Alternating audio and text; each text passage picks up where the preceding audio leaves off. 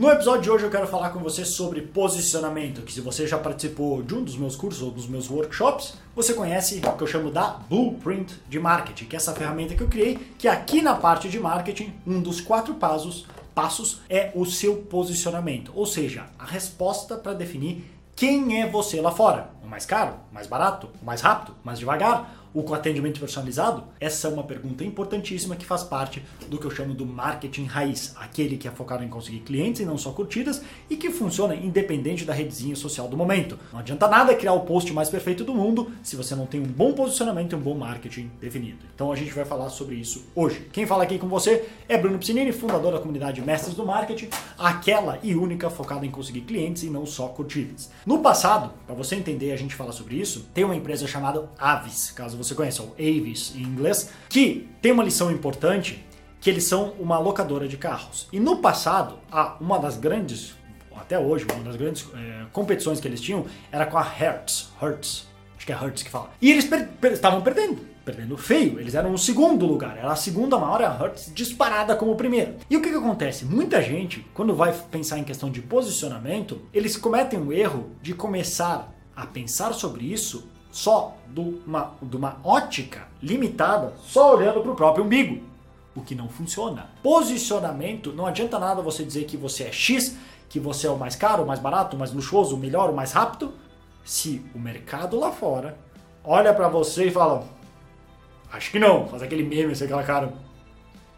Acho que não. Então não adianta nada você só falar da boca para fora. Você tem que começar com o público, com o mercado, seus desejos e as suas crenças. Porque quer você queira ou não, as pessoas têm uma certa imagem de você e como você se porta, e a sua empresa, seus produtos, seus serviços. Então a Aves se deu conta disso que não adiantava, e eles tentaram por muito tempo, fazer uma propaganda e um marketing como se eles fossem o número um. Nós somos o número um, nós somos os feras, nós somos os grandalhões. E tá todo mundo lá fora, de novo, com aquela carinha do meme falando. Não são não. É a Hertz. Eles são muito maiores. Eles são o número um. Vocês não são. Então, entrou um novo time de marketing, ou enfim, a, o, o, time que já fazia teve uma ideia, que ao invés de fazer isso, eles mudaram. Não adianta a gente ficar tentando empurrar a goela abaixo o que o público simplesmente não é verdade. Vamos usar o que eles já têm como percepção da gente e transformar essa desvantagem em um benefício, em uma vantagem. Então, a campanha que eles criaram que bombou muito era o seguinte: eles eram o número 2. Em inglês seria uh, Come to us, we're second, we try harder. Que é basicamente a ideia: nós somos o segundo. A gente tenta se esforçar mais. Nós queremos ser os primeiros. Não fugiram dessa, usaram com a favor. Porque daí eles começaram a fazer um marketing dizendo o seguinte: se você vai lá na Hertz, que é o primeiro lugar, porque eles são os primeiros lugares são mais famosos, tem mais fila, tem mais gente, você é pior atendido, eles já são o número um, estão cagando e andando. O marketing nesse sentido. Agora, nós, nós somos o underdog. A gente quer se tornar o primeiro. Então, nós temos menos fila. Até uma das propagandas era isso. We're second.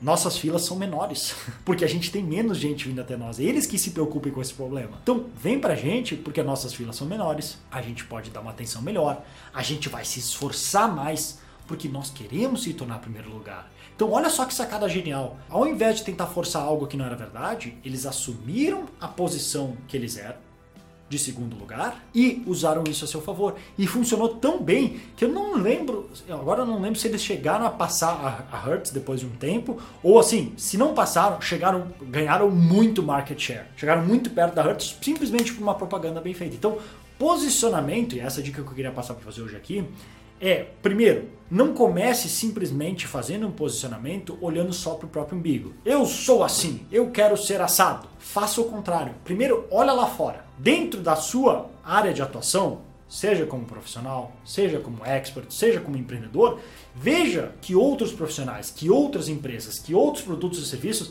existem lá fora e como eles são posicionados. Mais caro, mais barato, eh, solução completa, solução específica, solução só para um público, tem diversas coisas. Bom design, péssimo design, barato, enfim, não sei.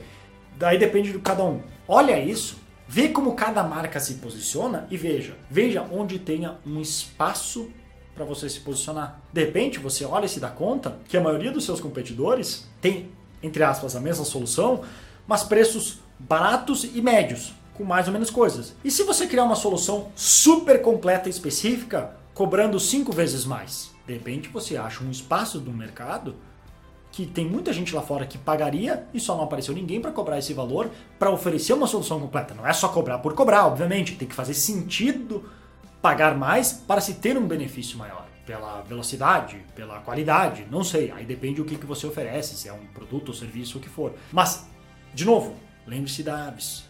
Não comece no seu umbigo, comece olhando lá fora e com base nisso e com base nos seus objetivos, encontre esse, essa intersecção ideal de como se posicionar. Então, essa era a dica que eu queria passar para você hoje. Espero que você tenha curtido. Se curtiu, curta aí, deixa o joinha, compartilhe com seus amigos, convida aí para assinar o canal, me conhecer, enfim, o que você quiser. Se não fizer, tá tudo bem. E se você quiser mais algumas dicas de marketing em si, você pode clicar no link que está aqui abaixo ou visitar brunopiscinini.com. Lá vai ter um workshop que você pode participar com mais algumas boas dicas, inclusive essa da ferramenta, explicando passo a passo de como criar uma boa campanha de marketing.